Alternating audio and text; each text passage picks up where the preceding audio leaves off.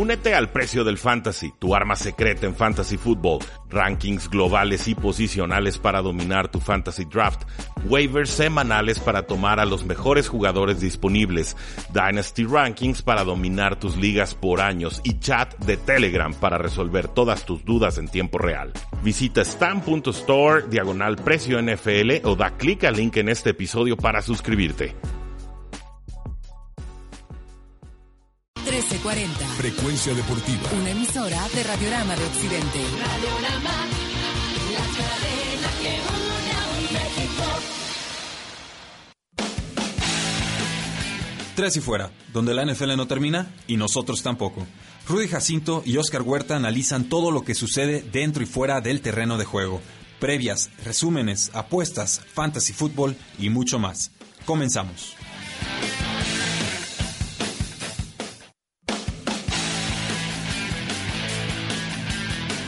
Saludos a todos y bienvenidos a un programa más de Tres y Fuera, donde la NFL no termina y nosotros tampoco. Mi nombre es Rudy Jacinto, me encuentran en Twitter como arroba paradoja NFL y es para mí un gusto, como siempre, poder platicar sobre todas las novedades de la National Football League con mi compañero y amigo Oscar Huerta Peralta. ¿Cómo estás, Oscar? Muy bien, Rudy, un gusto estar aquí. Y ya cada vez nos aproximamos al final de la temporada. Se acerca, estamos en la semana Sí. 12, recuerden son 17 semanas de temporada regular. Qué rápido. Y, y muy rápido, la verdad es que lo esperamos muchos meses el inicio de campaña y para cuando acuerdas ya llegamos a la postemporada, pero ya estos juegos eh, empiezan a tener sabor a, a postemporada justamente, o sea, ya son juegos decisivos para ver quién tiene su semana de descanso, para ver quién gana la conferencia, quién gana la división y quién tiene que estar rezando para que los demás tropiecen, porque por ejemplo, con el resultado de esta semana de los eh, Indianapolis Colts perdiendo contra los Texans, pues ahora tienen que vigilar equipos como los Buffalo Bills, como los Oakland Raiders y demás, eh, esperando un tropiezo para volver a, a meterse en esa sexta posición de la conferencia. Sí, este, ya empezamos a ver juegos muy importantes, como dices, sobre todo en, en batallas divisionales. Vamos a empezar a ver muchos duelos divisionales a- hacia este final de temporada. Y lo mismo que dijiste, Colts de, en este momento está fuera de playoffs, está atrás de Buffalo y de Oakland. Y el hecho de perder este juego, sobre todo porque era divisional, lo pone en peligro a quedarse fuera de playoffs, que es algo que hablábamos tú y yo entre semana de coaches y de cómo se han visto los equipos. Sí, mu- muy acaloradamente, por Sí. cierto, lo estamos discutiendo en Twitter y está bien, eh, digo, tú con tus argumentos, Sí. yo con los míos y la, la gente se enganchaba, entonces me, me gusta la, la dinámica que vamos adquiriendo ahí en redes sociales, pero sí, era justamente sobre el mérito del trabajo de, del head coach Frank Reich de, de los Indianapolis Colts, quien llega eh, de forma muy apresurada la temporada pasada, recordarán el coordinador ofensivo de los Patriotas, Josh McDaniels, era el, el elegido para liderar esta nueva era de los Indianapolis Colts. De última hora les dice no gracias, incluso deja votados a coordinadores ofensivos y defensivos. Frank Reich de las Águilas de Filadelfia, coordinador ofensivo, dice, ok, yo acepto, lo, lo tomo y lo firman porque nunca preguntó en su entrevista con el equipo sobre el estado de salud de Andrew Luck. Y el equipo entendió eso como eh, Frank Reich va a querer ganar y va a buscar ganar sin importar quién sea el mariscal de campo ¿Qué lo ha hecho? Y eso es lo que acabó sucediendo. Entonces creo que esa fue una, una sabia decisión. Eh, el asunto con este partido, Oscar, y no me dejarás mentir, es que tuvimos un, Thursday Night Football un tanto deslucido. Creo que empieza muy lento este, este Divisional, partido. a fin de cuentas. Sí, pero también de, de semana corta, Sí. trabado, de, de, de jugadores que todavía se veían como lastimados, no Sí, que lo- recuperados. quizá los forzaron a, a regresar. Me o sea, yo pienso en T.Y. Hilton que, que no se vio del todo bien, la verdad. No, no, no, se vio- se- yo diría que hasta se vio mal. Son todos pases en el sí, cuarto. Y uno muy importante, uno Claro. que era de un primero y diez que hubiera quizás significado un touchdown después de eso, que pudo haber cambiado el partido completamente. Eh, definitivamente creo que sí lo forzaron.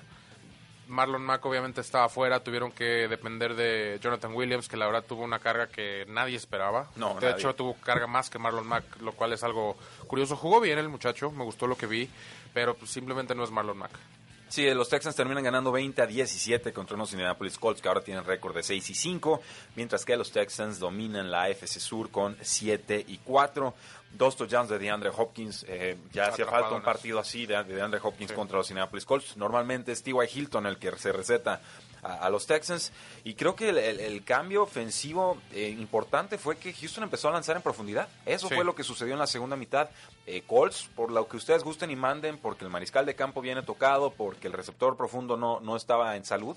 En realidad fueron todos pasecitos cortos y mucho enfoque en el juego terrestre, que funcionó, pero pues, si, si voy a perder de alguna manera, o si, o si voy a concederle algo a una ofensiva rival, que sea el juego terrestre y no los bombazos de Sí, 50 claro. yardas. eh, vimos mucho, mucho a Eric Ebron y a Jack Doyle, como dijiste, pases cortos, pases más al centro, en jugadas más rápidas. Y por el otro lado, pues todos sabemos qué pasa cuando Will Fuller juega bien. DeAndre Hopkins. DeAndre Hopkins se libera más y incluso Will Fuller se libera más. Y lo vimos en este juego usaron a los dos receptores a los dos receptores ampliamente.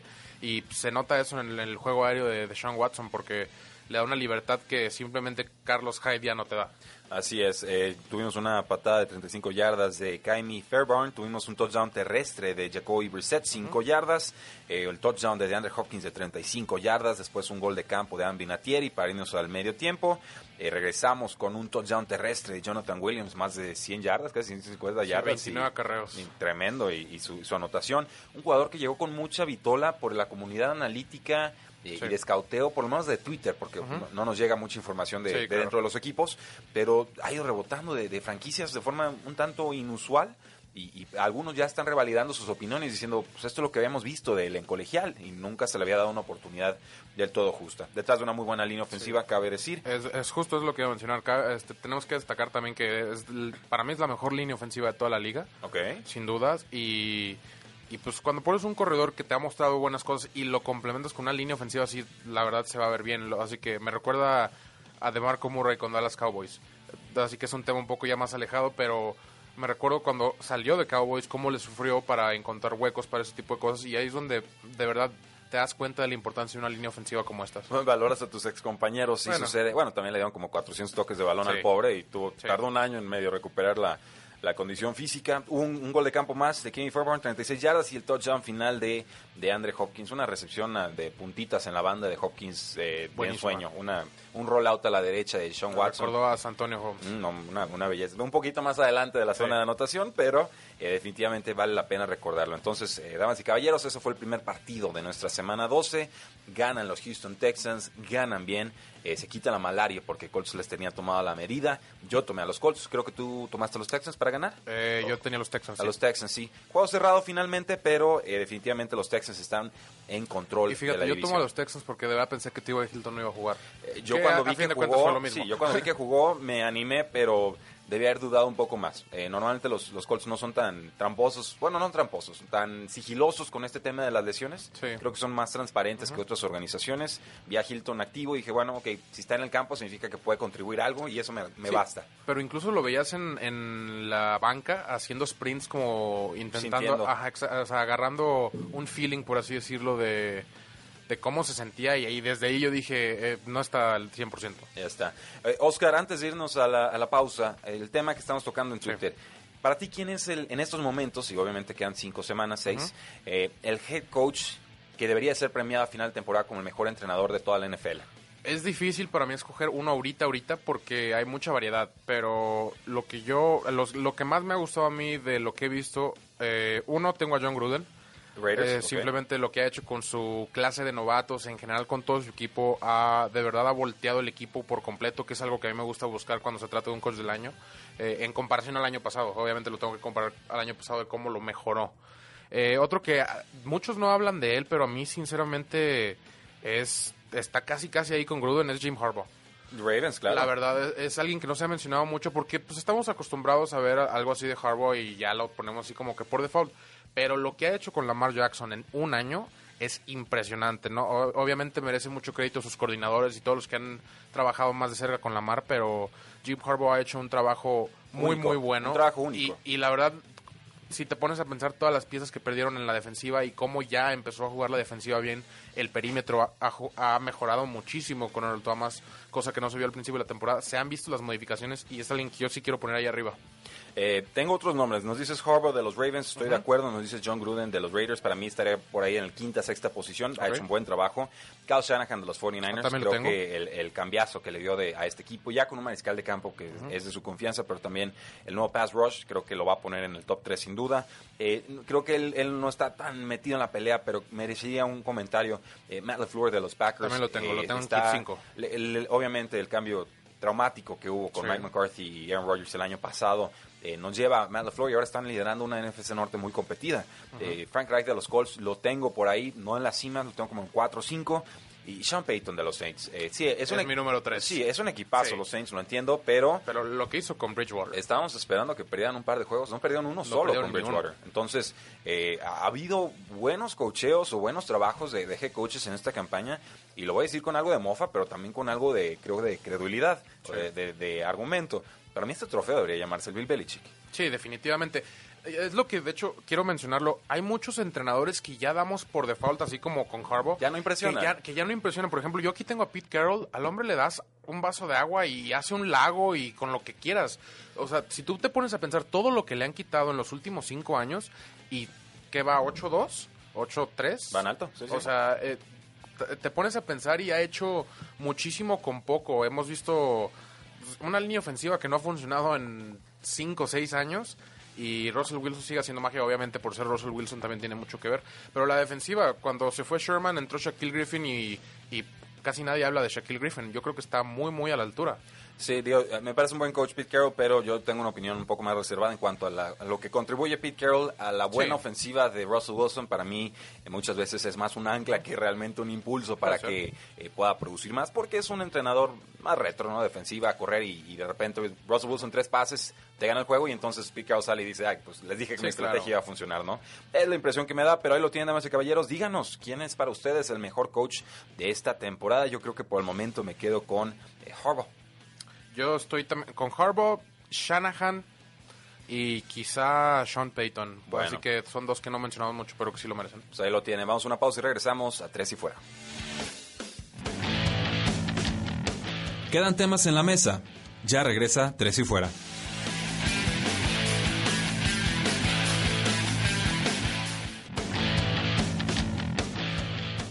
Regresamos. Tres y Fuera.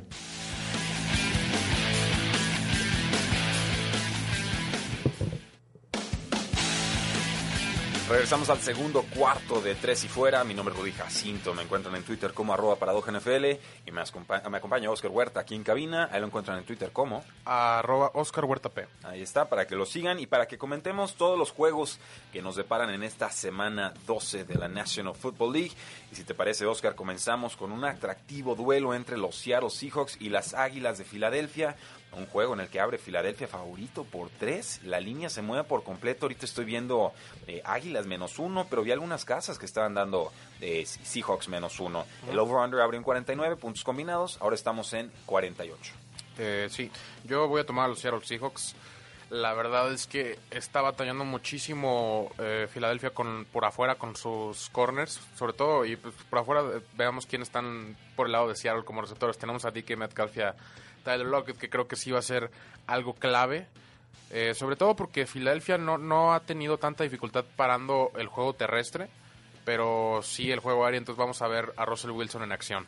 Eh, yo he visto un poco mejor la conducta de la secundaria de las Águilas de Filadelfia, no, no generando entregas de balón o intercepciones, pero eh, sí limitando el yardaje a sus rivales. Eh, jugaron bien contra los Patriotas, debieron haber ganado ese partido con un Me poquito más de mucho ofensiva. partido de Búfalo. Totalmente, totalmente. sí. Síntomas muy similares y lo cual es curioso porque en algún momento estuvo Shorts por allá y ahora, Sí. Eh, bueno, eh, son, son, son hombres que se repiten en el costado defensivo del balón, ¿no? Los, los líderes defensivos y la forma quizás de atacar a las ofensivas de los Patriotas. Eh, este es un voto de confianza al espíritu de campeón que creo todavía quedan así como flamitas en el olvido de, de lo que las Águilas fueron en algún momento en aquel año de Super Bowl. Eh, porque si pierden este juego, eh, pase lo que pase casi casi contra los vaqueros de Dallas, eh, estarían despidiéndose de la división y no Sí. creo que le alcancen al segundo lugar de esta división, de la NFC Este, para eh, ganar como comodín, pasar pa- a postemporada. Para mí los comodines ya están definidos sobre- en esta conferencia. Seattle y Minnesota están demasiado lejos ya para que los puedan alcanzar. Y algo que dijiste tú entre semana que te quedó claro que Frank Reich era mucho más importante para Filadelfia que Doug Peterson. Y yo estoy de acuerdo. Simplemente no, no se ha visto la misma sincronía y- ni nada de lo que vimos en aquellos años. Sí, entonces tú vas a ir con las Águilas de Filadelfia. Creo No, que yo es con el- Seattle. Con, perdón, con, con Seattle yo voy a irme con las Águilas Sí. de, de Filadelfia. Te quise engañar, no pude. Sí, pero no. Eh, pero básicamente porque las Águilas son locales, porque he visto mejoras en su defensiva, porque no me asusta la defensa de, de Seattle. O sea, si, si tienes problemas en ofensiva, Creo que en general enfrentar a la defensiva de Seattle en estos momentos es una buena receta. Han estado permitiendo 25 puntos promedio por partido. Así que espero un duelo cerrado, un duelo emocionante, un duelo de no tantos puntos. Creo que yo tomaría las bajas en esta oportunidad y veremos quién queda. Es un- este es un juego Sí. con algo de sabor a postemporada. Los Cleveland Browns reciben a unos Miami Dolphins que celebran el cumpleaños de Ryan Fitzpatrick, el hombre barbudo, la barba más polémica y divertida de toda la NFL. Está eh, no favorito en este partido. Eh, explícame, Oscar. Browns favorito por 11 puntos. Freddy Kitchens favorito por 11 puntos. Eh, pues mira, si- Esta versión de Baker Mayfield Sí, favorito el- por 11 pues es- puntos. Es, que está- vi- vimos lo de la semana pasada que Josh Allen le cubrió 17 puntos. Supongo que esperan que Baker Mayfield podría por lo menos hacer lo mismo o Sí, superarlo. digo, no sé si se, no se enteraron los, los de las casas de apuesta. eh, Josh Allen está teniendo mejor temporada que Baker Mayfield. Eh, sí, sí, sí, la verdad sí, sí podría estar de acuerdo contigo. No, no, a mí no es alguien que me encante Josh Allen, pero la verdad, A mí tampoco. pero la verdad sí ha tenido buenos juegos. Ha, ha hecho lo suficiente para que su defensa le dé los juegos. No digo que han ganado los juegos por él, quizá uno o dos, pero, pero la realidad es que la defensa es la, la que manda ahí en ese equipo. Eh, obviamente tomo los Browns. La línea no me metería en este juego, sinceramente. En las apuestas eso sí que puede ser un juego tan cerrado como el de Buffalo contra Miami o tan abierto como el primero, perdón. El primero de Buffalo contra Miami y tan abierto como el segundo de Buffalo contra Miami. Es- es- ahí nos demuestra lo versátil que puede ser el marcador cuando se trata de enfrentarte a un rival como Miami. Sí, yo voy a tomar a Cleveland. Entiendo que aún con, sin el pass rush for Miles Garrett, sino con Joby, Sí. eh, con creo que alguna secundaria cuestionable que puede quedar evidenciada por la falta de pass rush del equipo, eh, debería de ganarle a, a Miami, sobre todo por ser local, pero 11 puntos, lo siento, son, son demasiados. Cleveland no debería ser favorito por 11 puntos contra nadie. Yo me quedo con los Dolphins más 11 y, y espero que funcione la, la predicción. Obviamente, cuando hablamos de equipos malos, Sí. nos pueden dar un, desgracias, un pick six, que nos regresen para, para touchdown, lo que sea, pero eh, me parece que la línea no está bien acomodada aquí, que simplemente el, el público apostador le tiene miedo a Miami, entonces eh, se iría por Cleveland. Pues con buena razón, ya, ya los ha traicionado varias veces. Miami ha estado cubriendo bien Sí. las últimas líneas. Es- o la semana pasada no, pero eh, eran un Pero equipo han sido sigilosamente bueno para apostarles, es lo, es lo que quiero decirles. Eh, los Osos de Chicago reciben a los Gigantes de Nueva York. Chicago es favorito por seis puntos y me parecen bastantes para esta versión de Mitchell Trubisky que estamos viendo. Lo mandaron a la banca en el cuarto cuarto en un momento clave. Dicen que es por una lesión de cadera. Yo no, No. les creo. Yo no, Ah, les ya creo. lo vimos con Jay Cutler esta No, una vez. esa, esa, esa clase de plática era la de un padre a un hijo diciéndole, hijo, en estos momentos te Sí. tienes que ir a la banca y voy a meter al, al otro, ¿no? Y, y discúlpame, pero no, no estás para ganar este juego. Y ya estuvo entrenando perfecto, entonces eh, el tema de la cadera no, para mí no, no, no funciona, no cuela. El puntos combinados abrió en 40 y medio, ahora está en 39 y medio. Eh, ¿A quién te gusta para ganar este juego, Oscar? ¿Y qué lado tomas con el spread? Eh, yo voy con Giants. Vas a para ganar, Sí, limpio. Parejo, limpio. Wow. La verdad, Trubisky no me ha dado razón alguna ya para darle a favor. No te culpo. Y, y de verdad creo que va de mal en peor. No, no ha mostrado ni una mejoría. a- al contrario, ha mostrado que va empeorando. Y simplemente no, no va a poder avanzar. No va a hacer que este ofensivo opere.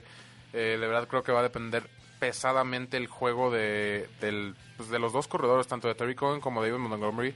Espero que tengan bastante juego. Van a tratar de pues, quitarle la bola de las manos de, de Trubisky lo más posible. Porque pues ya se la quitaron la semana pasada con su supuesta lesión. Yo voy a agarrar gigantes. Este juego me gusta. Este juego me gusta para agarrarlo con la línea, obviamente. Y lo voy a meter en un parlay que voy a decir al final.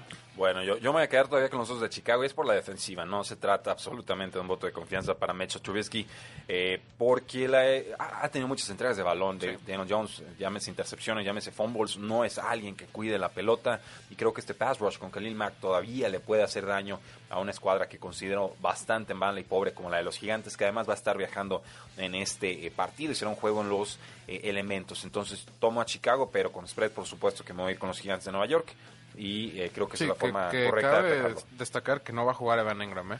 Sí, el ala cerrada de fuera. Gigantes. No, no, va a estar, no va a estar jugando este partido.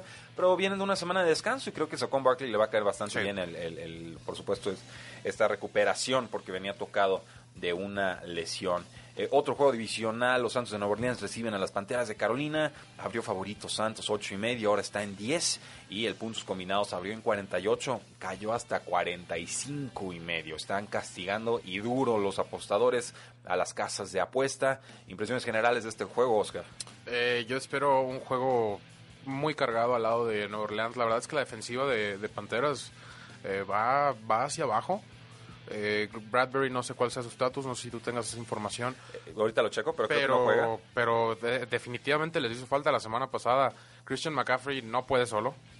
Eh, empezamos ya a hablar de Kyle Allen y ya empieza a generar un poco de dudas, ya se está cayendo pedazos un poco Un poco mucho. un poco mucho ese lado del balón y la verdad espero ver que los Santos saquen un partido relativamente fácil, espero ver más a Camara, espero ver ya con más confianza a todos, creo que no juega Marshawn Lattimore, creo que va a ser importante, DJ Moore ahí va a tener un poquito más de, de flexibilidad por así decirlo, pero de todos modos creo que Santos se lo lleva tranquilamente. Eh, yo creo que se lo lleva Santos, no creo que se lo lleve tranquilamente, no deja de ser un juego Sí, eh, divisional. divisional. Las Panteras tienen buen pass rush, creo que eso es, es- es significativo. Les cuesta más defender en la secundaria, obviamente Michael Thomas va en ritmo récord en cuanto al tema de recepciones, Eh, Sí. va a punto de romper el récord de Marvin Harrison si lo mantiene, el ex Colts que juega con, Sí, necesita más o menos 10 recepciones por partido. y, y lleva como ritmo de 12-3, Sí. o sea, va, va verdaderamente a un ritmo impensable y no se habla mucho de él. Creo que eso es, eso, eso es, es extraño, quizás porque no tiene estas recepciones espectaculares tipo de Beckham Jr. o, o de puntitas en la esquina,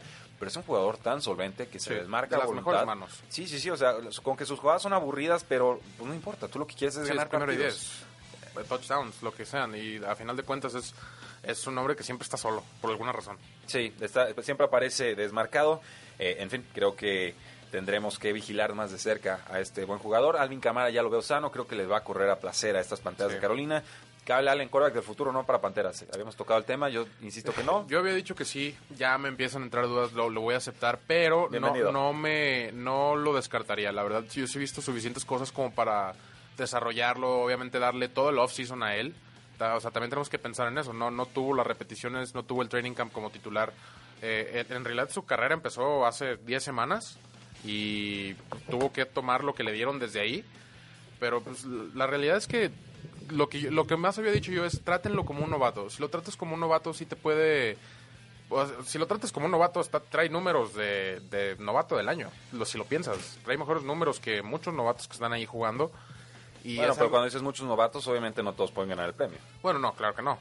Pero a lo que voy es, trae números muchísimo arriba de lo esperado de un novato. Ah, bueno, te iba a decir, pues porque nadie esperaba algo de Sí, él. entonces. exacto. Eh, sí, eh, el, el tema aquí yo, yo creo que lo rescato este asunto porque me parece que estamos sepultando muy pronto a Cam Newton. Hay que, hay que esperarnos a ver cómo está de la pierna, eh, cómo está de la, del hombro. Cuesta 20 millones el próximo año. Un quarterback titular caro te está saliendo en 36, 33 millones. Es una ganga. Sí, ex, sea, ex MVP, todo lo que quieras. y luego ves esta, eh, las malas actuaciones que ha tenido recientemente que Allen y, y yo no tengo tan claro que él sea Sí, definitivamente metieron futuro. freno de mano un poco en Carolina. Bueno, eh, a todo esto, pues el resumen sería, eh, creemos que gana Santos, Oscar cree que gana por más de los 10 puntos, yo no. Yo, yo tomo a las Panteras más Por ahí, 10. va, por ahí va a andar la línea. No, no sé si por más de los 10 puntos, pero yo sí creo que por más de un touchdown. Bueno, va a estar interesante ese partido y ver también cómo Christian McCaffrey puede mantener a las Panteras en este eh, duelo. Eh, último partido antes de la pausa, no, mentira. Nos vamos a una pausa mejor y regresamos para platicar con toda la calma del mundo sobre los Buffalo Bills que reciben a los Denver Broncos. Ya volvemos.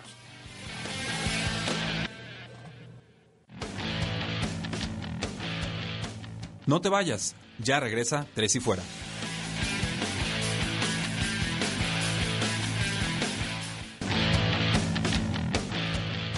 Es hora de más, Tres y Fuera.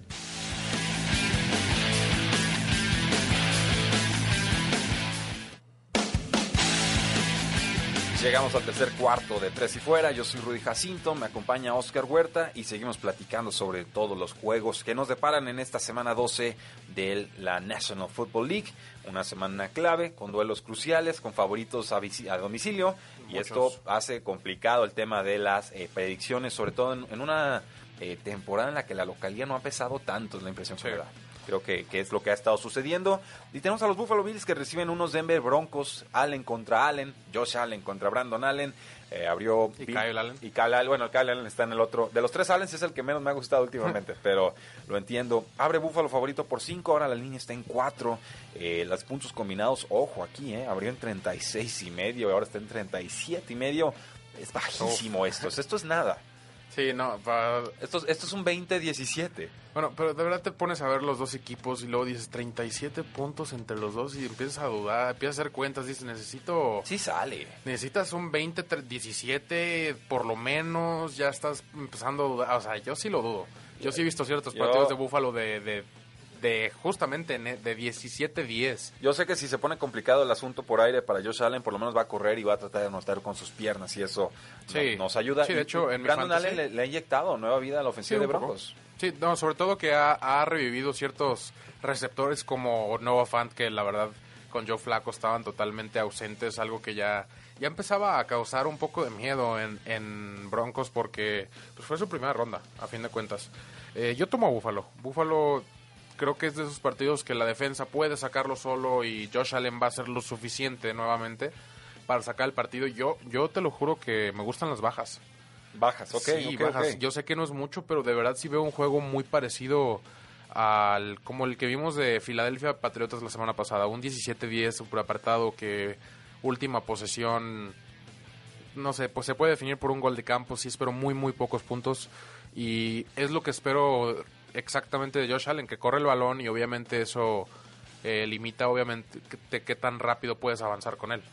Sí, no, no es que me encanten los Buffalo Bills, ni mucho menos. Yo creo que han tenido uno de los calendarios más fáciles en esta temporada y que han tenido algunos tropiezos puntuales que me hacen dudar de ellos, pero sí creo que en esos momentos, por lo menos en el costado defensivo del balón, y ya con, con- son mejores, y sobre todo con Devin Singletary, este novato al que le están dando más volumen, eh, no soy un enamorado de su juego, pero creo que está funcionando, y creo que eh, por lo menos ya tienen una un semblante de ataque terrestre Sí. No, y John razonable. Brown ya, ya Yo- se empieza a ver un poco mejor. Como receptor número uno Sí. del NFL, o sea, está, está intocable verdaderamente. Sí, sí, es un gran jugador, estuvo con Arizona, estuvo por- eh, con los Ravens, eh, es- ha estado en muchos equipos, pero parece que por fin se consolida como esa opción número uno de pase. Yo me voy a quedar con los Buffalo Bills, eh, con los puntos los- vamos a tomar el menos cuatro. Sí, Sí, tomamos Sí. entonces a los Buffalo Bills con el menos cuatro. El over-under tú estás tomando las bajas. las bajas, sí. Yo creo que ahí tomo las altas y creo que ahí la recomendación entonces sería ni la toca. Sí, mejor. Es un partido, la verdad, que va a estar muy, muy cerrado, muy lento. No, no les recomendaría meterse mucho en, en las apuestas en este partido. Sí, un, un game flow o flujo de partido difícil de predecir. Los Washington Redskins reciben a los Detroit Lions en lo que podría ser el peor duelo de toda la semana. Eh, los Redskins son locales, por supuesto, y ni así son favoritos para ganar el partido. Detroit abrió dos y medio favorito, ahora está en tres y medio. El puntos combinados abrió en 41 y medio y ahora estamos en 40 y medio. Yo voy Detroit y ni me la pienso. Eh, por el duelo más aburrido, yo le voy más al de Cleveland-Miami, creo. Ah, ok. Sí. eh, No, pero está Fitzpatrick, ahí nos divierte sí, Fitzpatrick. pero o sea, vimos lo de Brown Steelers la semana pasada y el partido estuvo aburrido fuera de los últimos tres minutos. Bueno, pero los, los Steelers Sí. tuvieron mitad de la culpa de que fuera aburrido. Sí, la verdad sí. Eh, yo voy a tomar a Detroit también porque simplemente Washington es demasiado malo. Eh, me gustó un poco lo que vi de Dwayne Haskins y de McLaurin y Guys la semana pasada, pero la realidad es que no, no, no, no está ni cercano a suficiente para darle pelea a un equipo de media tabla, que es lo que yo considero los Detroit Lions a ratos. Eh, Stafford creo que no juega, pero de todos modos no jugó mal el, suplente. La verdad estuvo... Jeff Driscoll. Ajá, Jeff Driscoll le estuvo completando bastante a Dallas y no sé si fue por el perímetro de, la- de Dallas o por Driscoll, pero, pero me gustó lo que vi. Obviamente no es Stafford, pero creo que definitivamente es suficiente para llevarse a los Redskins. Bueno, entonces vamos a tomar los dos a los Detroit Lions. Yo creo que Jeff Driscoll es más que suficiente para ganarle a esta versión de los Washington Redskins que dicen tener una buena cultura y que la cultura brilla por su ausencia. Eso dijo el dueño cuando despidió al Sí, head no, coach. Y sobre todo con lo de... El- bueno, no el dueño, el Williams. general manager. Sobre todo con lo de Trent Williams y lo del cáncer. Eh, sí, un cáncer no diagnosticado en la cabeza y una, una serie de situaciones cosas. verdaderamente de, de preocuparse. Pero bueno, vamos a tomar los Detroit Lions. ¿Los tomamos con la línea? Yo los tomo con la Sí, línea. sí, de hecho es una de mis opciones para parlay. No, no lo he metido entre los tres principales, voy a- voy a dar un parlay de tres. Pero si alguno de los otros tres que les doy no les gusta, pueden meter Detroit ahí porque lo siento con confianza eso. Bueno, eh, otro juego extraño, los Jets de Nueva York reciben a unos Oakland Raiders enrachados, pero Jets ha dado síntomas de mejora importantes, sobre todo Sí. al ataque, y puede detener el juego terrestre, y esto eh, puede contrarrestar de forma importante lo que proponen los Oakland Raiders, que es correr y correr y correr con, con Josh Jacobs, y de repente el pasecito corto con Derek Carr para eh, luego buscar el play action en largo. O, o con Waller, que ha- creo que ha venido de, Me de acabas más de escribir menos. las tres jugadas de Raiders. Corrida con Josh Jacobs, pase corto con Derek Waller o play action con Tyrell Williams. Es, es lo que hay. Literal. Sí, sí. li- O, o Hunter Renfro en Ajá, tercera, tercer down para mover las cadenas, ¿no? El novato. Eh, yo me voy a quedar con los Raiders, pero me da la impresión de que este puede ser un juego trampa, Oscar. No lo Sí. tomo con mucha convicción. Eh, yo sí respeto el trabajo de John Gruden, no me termina de convencer la escuadra. Eh, en los novatos en el costado ofensivo y defensivo del balón se han hecho sentir, sí, son favoritos por tres puntos, sus puntos combinados están en 46 y medio. Simplemente creo que los Jets la han estado anotando bastante bien a rivales más o menos del calibre de Raiders. Sí, mira, así como tú dices, yo también tomo Raiders, pero no es un partido tan amplio como, como puede parecer en papel. Eh, Raiders ha hecho un gran trabajo, pero como dijimos, tiene tres armas, tres o cuatro armas y, y ya esto, prácticamente la ofensiva depende mucho del juego terrestre. Eh, Jets ha jugado muy, muy buena defensa últimamente la, y ofensivamente no, no, no, no nos olvidemos que tienen, Jameson Crowder está jugando bien. Eh, Robbie Anderson está jugando bien. Tienen a Le'Veon Bell, no está jugando tan bien, pero en cualquier momento puede darte un buen partido. Y no, y no culpo a Le'Veon Bell, eh, la- la- Exactamente. yo culpo más a la Sí. línea ofensiva ahí. Definitivamente. Y Sam Darnold pues ya está agarrando ritmo desde que regresó de su mononucleosis. Ya, ya, ya tiene un poco más de feeling del juego. Agarro los Raiders, pero no, no esperen un juego tan amplio como pinta para hacer o como han pintado los Jets ser últimamente. Bueno, entonces vamos los dos con los Raiders. Vamos a ignorar los puntos. Sí, sí, yo no me meto en este juego de apuestas. Ah, perfecto. Entonces los evitamos. Estoy completamente de acuerdo con ello. Y entonces llegamos a este Cincinnati contra Pittsburgh Steelers. Qué momento para que Cincinnati reciba a unos aceleros que eh, pues ya tienen muchas dudas con su posición de mariscal de campo. Que obviamente tuvo alineados ofensivos peleándose con Miles Garrett, que viene de perder y feo contra Cleveland ante los ojos de todo el mundo. Eh, ¿Es este el juego en el que Cincinnati va a dar la campanada? ¿No, no pinta esto como la clásica derrota de los Steelers contra un equipo que es claramente inferior a él? Fíjate, ju- justamente estaba reflexionando esto porque yo dije, por- me preguntaron hace ayer, me preguntaron que si creo que Cincinnati se va a ir 0-16 y yo dije, creo que no, creo que sí va a dar una campanada por ahí. Esta puede ser una de las semanas donde pueda hacerlo, pero yo de todos modos le voy a ir a Pittsburgh. Ok. Ok, este, yo... Por Ryan Finley, por el coreback que tienen los sobre- Cincinnati Bengals pues bajo en centro. general, en general, la verdad, no, no se ha visto Han, han- absolutamente... han dado síntomas de mejora. Están corriendo poco, mejor, sí. la línea ofensiva está aguantando un Mixon poquito no, me, más. si- no sigue sin darme ese- esa confianza todavía. Eh, obviamente, pues, los receptores están todos rotos. Ahora Tate va a estar lastimado. Exactamente. O sea, no, no tienen muchas armas. Y sí, Juju, creo que Juju no juega. Creo que Connor no juega. Creo que Deontay Johnson tampoco. no juega. Dos receptores fuera, un corredor fuera. Ajá. Y aún así, creo que Pittsburgh gana. Ok. Voto de confianza de Oscar a Mason Rudolph. Ah, no, a la defensa. A la defensa, perdón, no quise decir Mason Rudolph, pero eh, James Washington, ojo con él, sería el receptor número uno en teoría del equipo. A lo que hemos llegado. a lo que hemos llegado. Jalen Samuels sería el corredor titular. A mí no me encanta, a ti te gusta un poquito más. Sí. Eh, ojo también con Vance McDonald, del ala cerrada de Ya lo los, agarré. de los Pittsburgh Steelers. Este es juego me gusta. Los Bengals no tienen buenos linebackers, les cuesta defender esa posición de ala cerrada. Y con tanto receptor ausente, me gusta para que Vance McDonald haga ruido. Para Fantasy, para aquellos que les descansa Hunter Henry como a mí, eh, adelante, brinquen sobre Vance McDonald. Sí, y del otro lado, bueno, hemos visto algo de acción de Tyler Eifert, creo que se está entendiendo con. Ryan Finley, una- algo de participación en zona roja. Que ya era hora. Ya está próximo el regreso de John Ross, todavía no. AJ Green no se sabe, no está ni se le espera. Yo creo que ya lo están guardando. Yo creo que ya no lo van a arriesgar para nada. No vale la pena arriesgarlo. No, yo creo que el jugador ya se fue del equipo. Y yo creo que si, si se pone, exactamente, si se pone rudo, no dudes que en ma- marzo, abril ya tenga otro equipo. Ya está, nos dice Bob Sanz en redes sociales. Washington duplica su récord de ganados en esta semana. Pues, Es la predicción. pues se puede. Lamentablemente se puede. Y dice, esta es la semana de milagros. Washington y Cincinnati ganan. Yo no, yo no me atrevo. Yo, yo voy con los. Pittsburgh Steelers. Con todo y lo mal que han estado jugando, la verdad es que Cincinnati sí ha estado eh, un poco peor. Eh, vamos con los Atlanta Falcons que reciben a los Tampa Bay Buccaneers. Unos Falcons que no creen en nadie desde que salieron de, de semana de descanso hace tres semanas. Sí. Bueno, hace dos semanas. Le pegan feo a Santos, le pegan feo a Panteras. Y aquí están para pegarle feo a los Tampa Bay Buccaneers. Yo voy con Falcons. Yo no. Yo voy con los Falcons. Yo, por, tú no vas con ellos, por, yo sé por qué, por, por el head coach Bruce Arians. Eh, no, no, no, ni siquiera. Si es por un head coach, pero no por Bruce Arians. Ok. Yo sé que los Falcons están haciendo todo lo posible por salvar a su adorado Dan Quinn, pero no.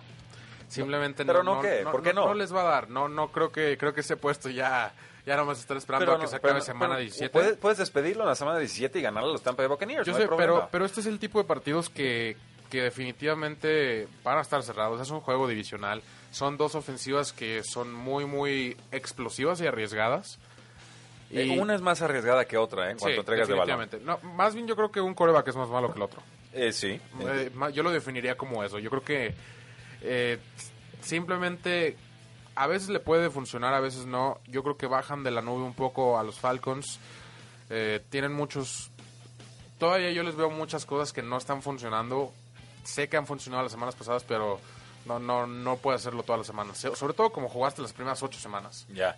Entonces los dos vamos con los Atlanta Falcons, es favorito No, yo con Falcons. los Bucks. Tú vas con Buccaneers. Sí. No, ¿y ¿Sabes qué? Eh, mira, aquí, aquí, aquí es donde voy a plantar mi bandera en, la- en el, en el monte y voy a decir. Lo sabía. Aquí es donde me revelo. Yo tomo a los Falcons y los tomo con el menos cuatro. Va. Así. Lo- y vamos a apostar tacos. Claro que sí. ¿Con Muy línea bien. o sin línea? Eh, vamos haciendo la limpia. ¿Para qué me arriesgo? Va. No, no tengo que estar regalando puntos si no es, si no es necesario. Va. Pero, pero me gusta, me gusta Sí. porque sí puedo ver todos los argumentos de por qué Tampa Bay lo ganaría. Sí. Simplemente sí creo en la mejora defensiva que han tenido. Están llegando mejor a los quarterbacks rivales. James Winston es muy característico lo de las entregas de balón. Y la ofensiva de Falcons en realidad sí había estado funcionando a lo largo Sí. del año. Entonces, son locales, duelo divisional, enrachados. Puede ser un juego trampa, pero a mí me gusta y me convence lo que he visto de Falcons. Esto es lo que yo esperaba de ellos a inicio de ca- campaña. Tarde, más vale tarde que nunca. Es lo- a eso me, me Eh, remito. Sí. Bueno, pues vamos a una última pausa comercial y regresamos a Tres y Fuera. Pausa y volvemos a Tres y Fuera.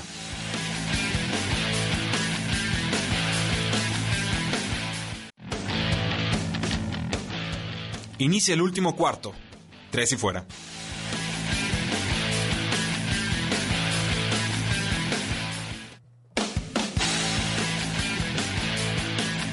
Llegamos al último cuarto de Tres y Fuera. Mi nombre es Rudy Jacinto, me acompaña Oscar Huerta. Nos quedan cuatro juegos por analizar en esta semana, pero antes tenemos que mandar algunos saludos, Oscar, si te parece bien.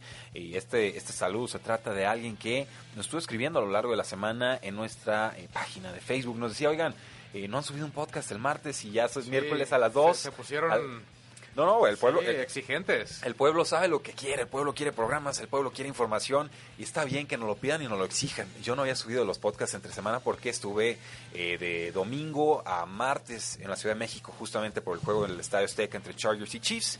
y me demoraron, el vuelo fue un caos total el regreso y luego con las obras que están en periférico, bueno, ¿para qué les platico? Pero esa fue la razón de la demora y lo, bueno es que cuando nos dijo, oye, ¿dónde está la- lo- el resumen de la semana y los Power Rankings? Ya acabamos de subir el programa. Sí. Entonces, todo bien. Ray Sierra, muchísimas gracias por seguirnos, por, dices, por escuchar cada uno de nuestros podcasts, por mandar un abrazo a toda la gente de cabina y te mandamos un abrazo de regreso hasta Monterrey. Y también tenemos una pregunta del público, Oscar, de Francisco Robles, pero nos la guardamos tantito Sí. porque es un parlay a tres eh, bandas. Eh, vamos entonces con los Tennessee Titans que reciben a unos Jacksonville Jaguars que no detienen el juego terrestre y yo creo mucho en Derrick Henry y creo que por eso van a ganar los Titanes de Tennessee.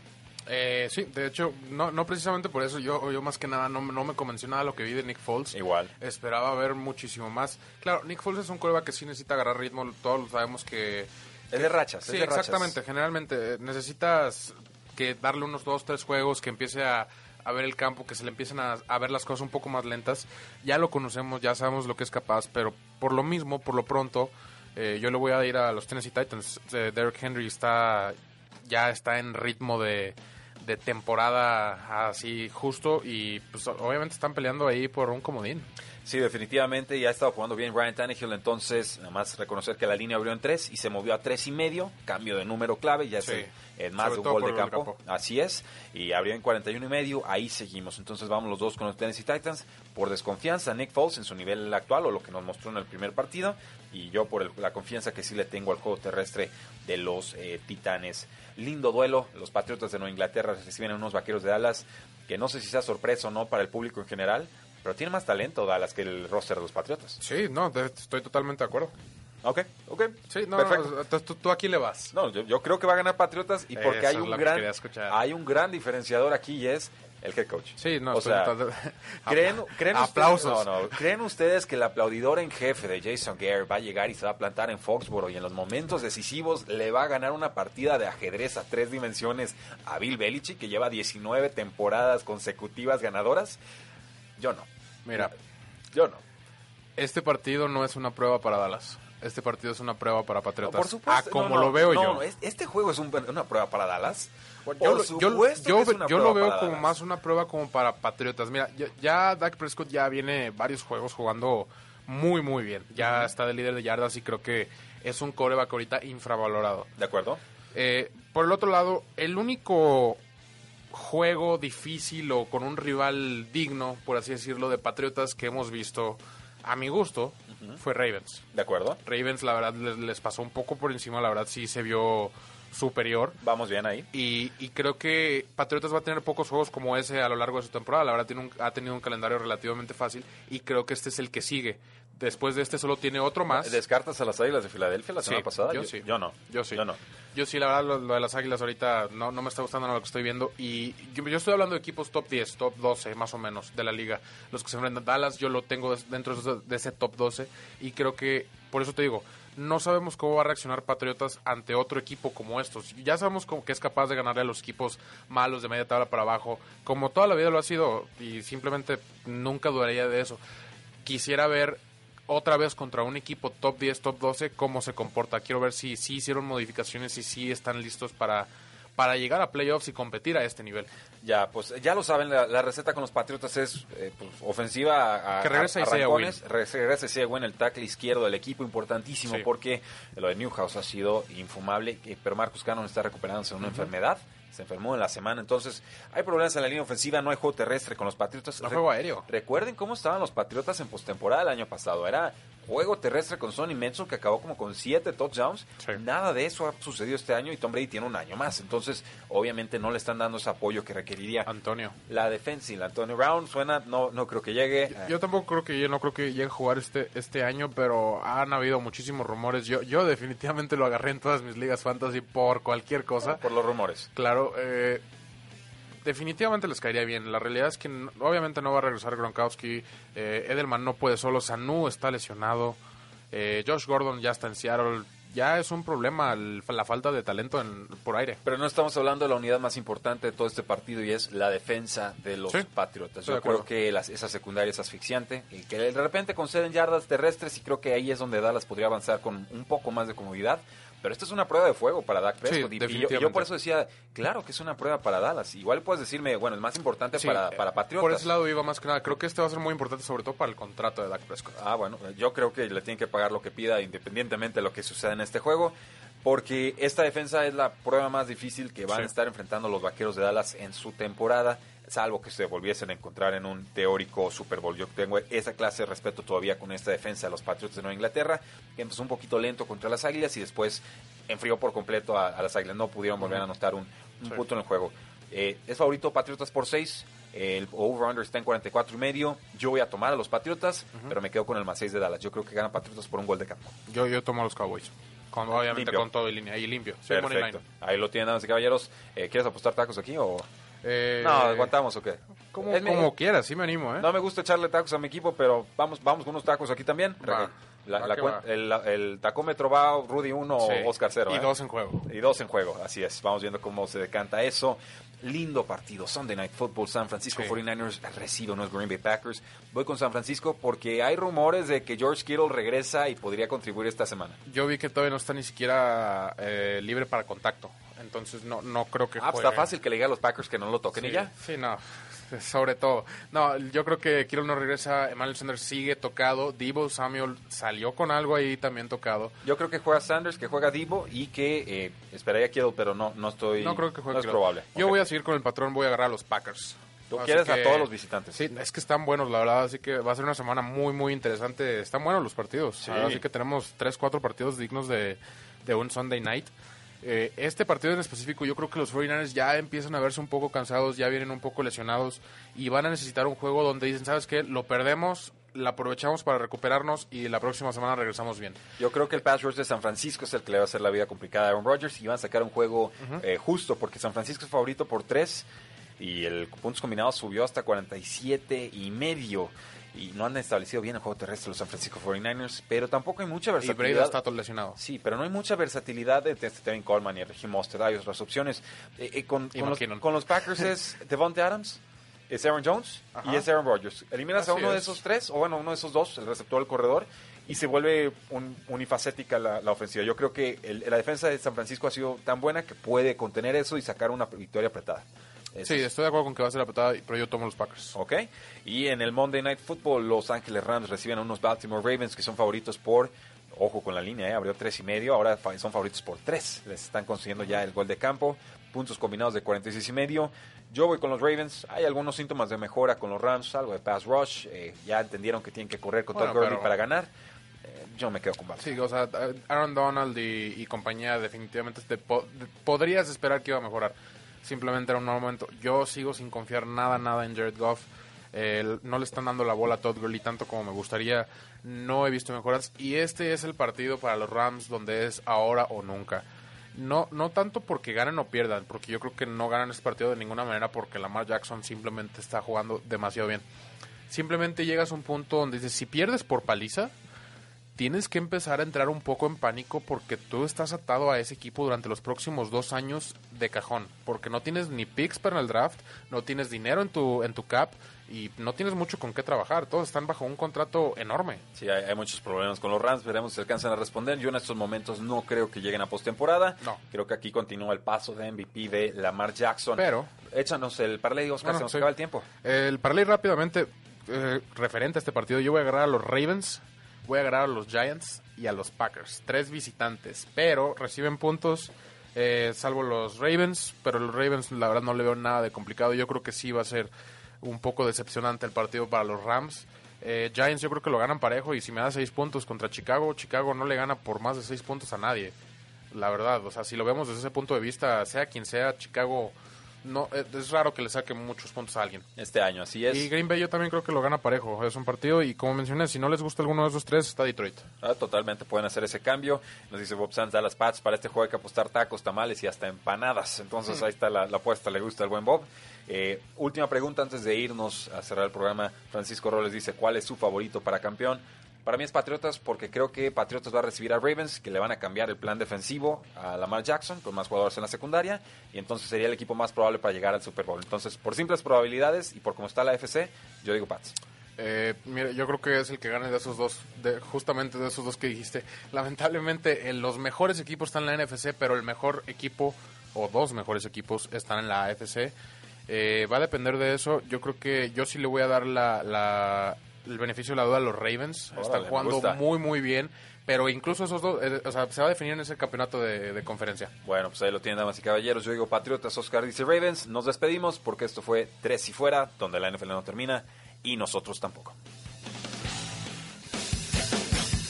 No olvides seguirnos en tresyfuera.com y en todas nuestras redes sociales: Facebook, Twitter, Instagram, YouTube, Apple Podcasts y Spotify. Porque la NFL no termina y nosotros tampoco. Tres y fuera.